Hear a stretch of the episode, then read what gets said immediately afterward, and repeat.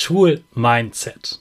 Also, wie du am besten denken solltest, damit du durch die Schule durchkommst und du nicht nur gute Noten bekommst, sondern dass es dir auch gut geht, dass du glücklich bist in der Schule.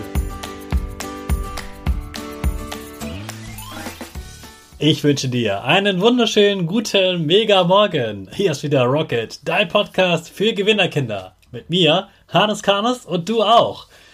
Wir machen das mal unseren Power Dance. Also steh auf, dreh die Musik laut und tanz einfach los.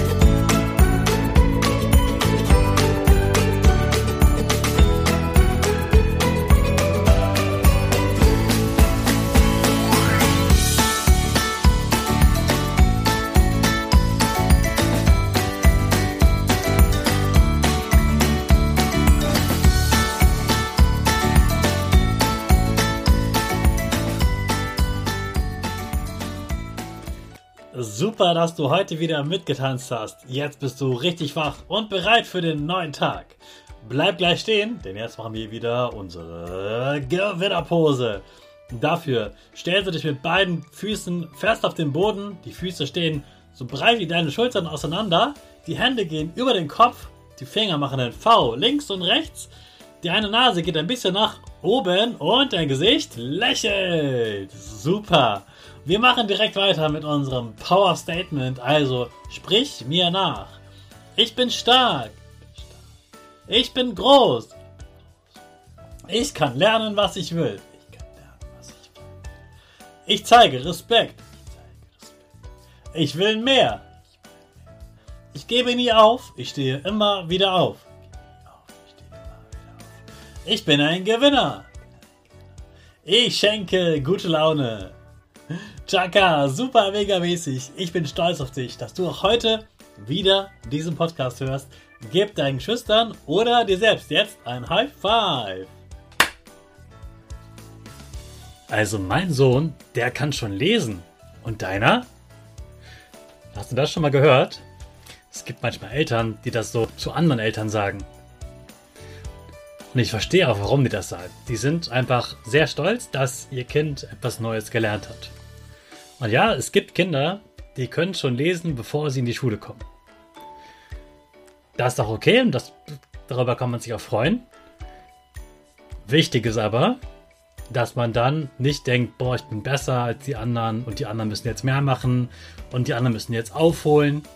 Das ist alles Quatsch. Kein Kind muss vor der Schule lesen können. Das ist nicht die Voraussetzung. Also man darf nicht erst dann zur Schule, wenn man schon lesen kann.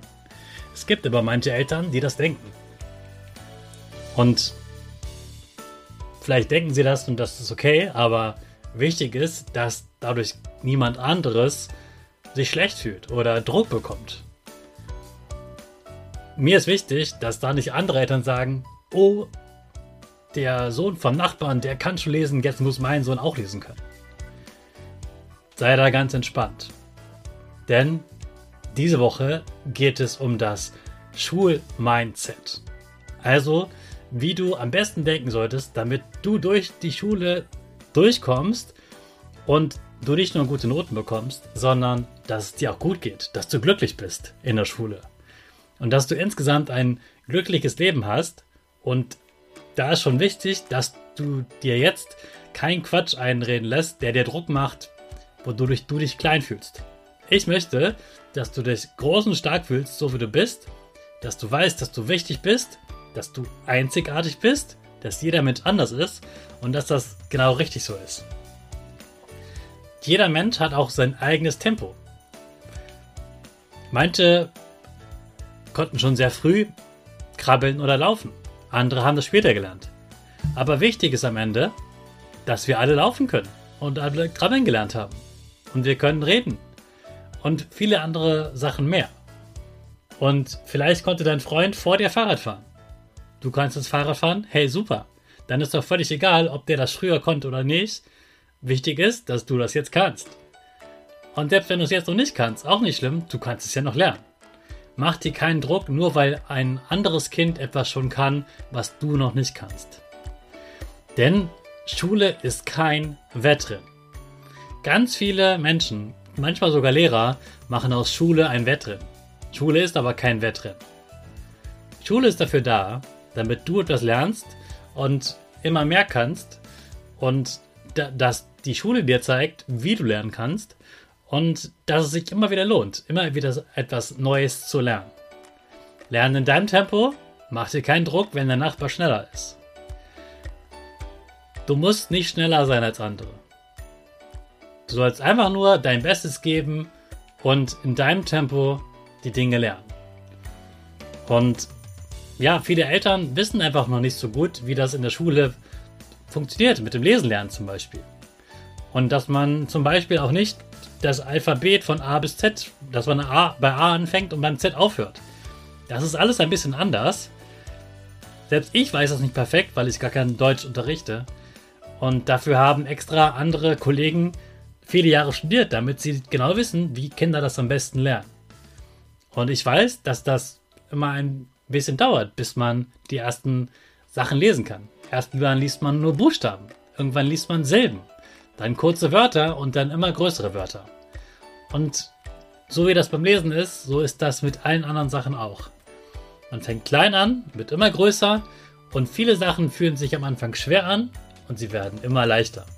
Und das ist genau richtig so.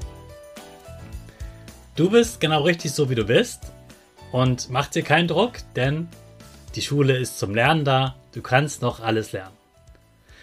Das ist meine wichtige Botschaft zum Beginn dieser Woche und jetzt kann es auch losgehen zur Schule. Also ab mit dir, aber erstmal starten wir noch unseren Countdown mit unserer Rakete. Alle zusammen. 5, 4, 3, 2, 1, go, go, go!